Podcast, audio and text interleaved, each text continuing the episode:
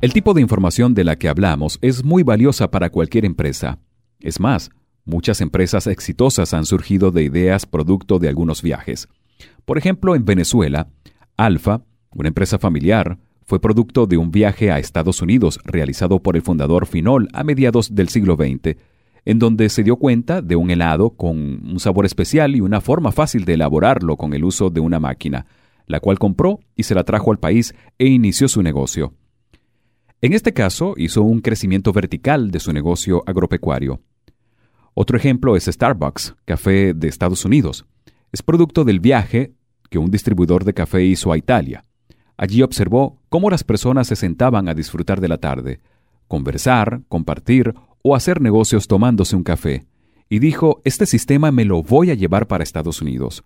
En los años 70 lo implementó, y hoy en día es un negocio que tiene miles de sucursales. Y precisamente este negocio lo visualizó durante un viaje.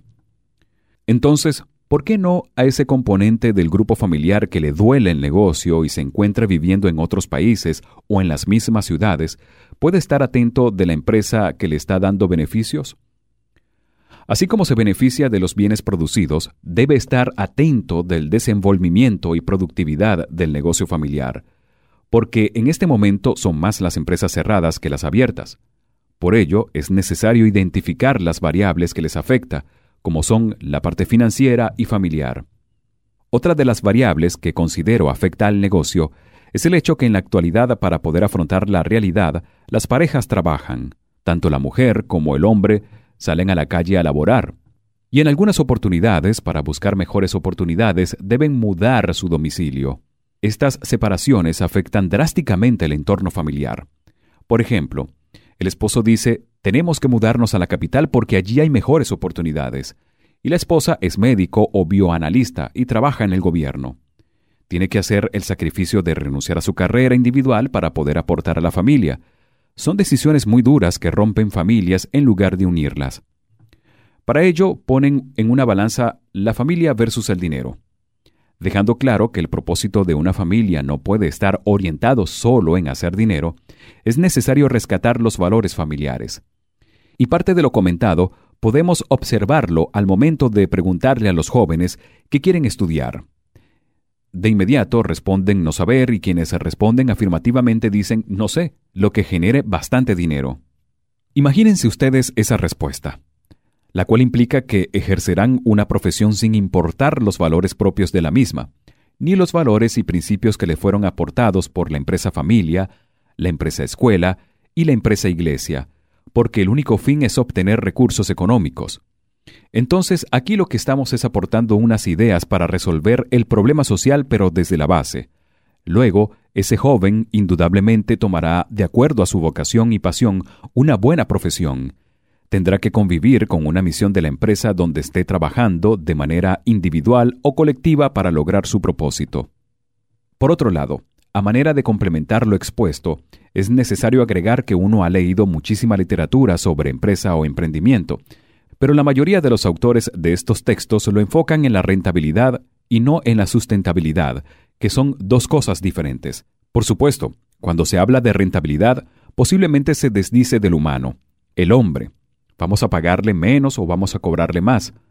Vamos a reducir personal y, por supuesto, todas las herramientas capitalistas que posiblemente se salen de lo normal, que es el 80-20.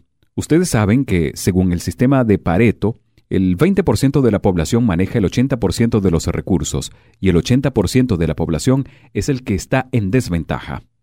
Por ello, como autor de este libro, me gustaría que este material que estamos ofreciendo aporte un poco de información para que quizás ese 20% que se ocupa de manejar el 80% del dinero empiece a mirar hacia los lados, hacia atrás, y procurar balancear y dar herramientas para que exista un mejor balance del manejo de los recursos, dando mejor información a la población para que genere empleo, soluciones y productos que yo como empresario los voy a consumir.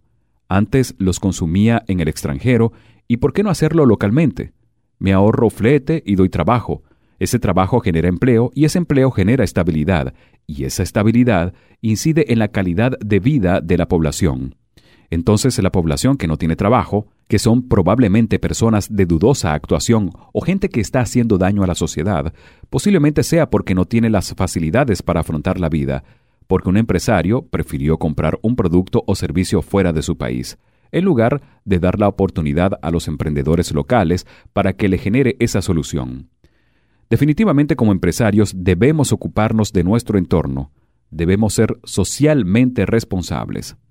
A manera de complementar lo expuesto, es importante que le digamos al empresario, tú estás acostumbrado a dar aportes, a dar diezmos, a dar ayudas sociales en dinero, pero la sociedad no solo necesita dinero, la sociedad necesita herramientas. Además del dinero, experiencia, liderazgo, tiempo valioso, digamos herramientas gerenciales. Por ello, siguiendo a Yunus, autor de Empresas para Todos, un nuevo modelo de capitalismo que atiende las necesidades más urgentes de la sociedad, quien nos dice que debemos trabajar la empresa para todos, empezando por invitar a empresarios para que establezcan sus empresas en zonas rurales, en zonas pobres, no dando dinero como dádiva, sino montando sucursales. Por ejemplo, si una empresa es para vender yogurt y en las ciudades principales lo venden a 7 euros, al montar la sucursal en las zonas deprimidas, el mismo yogurt puede ser vendido en 2 euros, porque es lo que cuesta producirlo más un porcentaje de ganancia mínima. Por supuesto, esa población va a recibir ese producto o servicio a menor costo, porque no hay una rentabilidad de ganancia, sino de sustentabilidad. Entonces, lo importante es que la empresa no pierda, pero sí que genere empleo. Al generar empleo, construye y siembra progreso en la zona. De allí que este autor ha venido haciendo un llamado a los empresarios a invertir con la garantía de recuperar hasta el último centavo del dinero invertido. No obstante, a partir de allí, esos recursos generan conocimiento, más empleo pero no utilidad, porque la utilidad la va a reinvertir en conocimiento, en buscar una manera de minimizar los costos para que la población tenga ese producto o servicio de mejor manera al mínimo precio. Esto quiere decir esa utilidad le va a permitir crecer y establecer más sucursales del negocio en zonas desposeídas, generando de esta manera un mayor número de empleos. Es un cambio radical en el cual ese propietario de la marca que tiene una sucursal en la zona va a incluir esa nueva empresa en el organigrama, asegurándose que tanto su gerencia como liderazgo tienen que estar influenciados para que su marca no se vea envuelta en un mal servicio, mal producto o una quiebra. La idea es, voy a involucrarme para que las empresas bajo mi potestad funcionen con otro principio de rentabilidad más bajo, pero máxima sustentabilidad, es decir, mínima rentabilidad versus máxima sustentabilidad.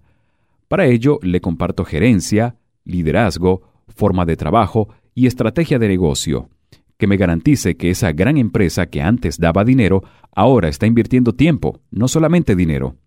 Es como si nosotros en Venezuela, específicamente en el Zulia, fuéramos a La Guajira, que tiene 900.000 habitantes aproximadamente. Muchos de nosotros ayudamos a esas comunidades con dinero, pero vemos los resultados por televisión o en la prensa. Es muy diferente que 20, 30 o 100 empresarios monten varias empresas en esa zona, con la idea de generar empleos, soluciones y servicios. La diferencia en el caso planteado es que con esas empresas no vamos a ganar tanto, solo lo mínimo, porque lo importante es precisamente la sustentabilidad y generar empleo. De esta manera, en 10 años resolveremos el problema de los 900.000 habitantes.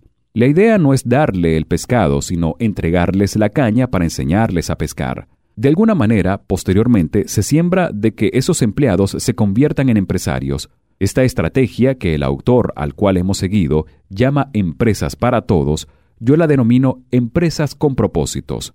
En este punto hacemos una reflexión. Nosotros los empresarios hemos dado dinero, bien sea de manera directa o a través de obras sociales. No obstante, ha quedado demostrado que esos esfuerzos no han sido suficientes. Por lo tanto, vamos a cambiar de estrategia la sociedad no solo necesita dinero, y ese es el mensaje que las generaciones de relevo del negocio familiar deben internalizar.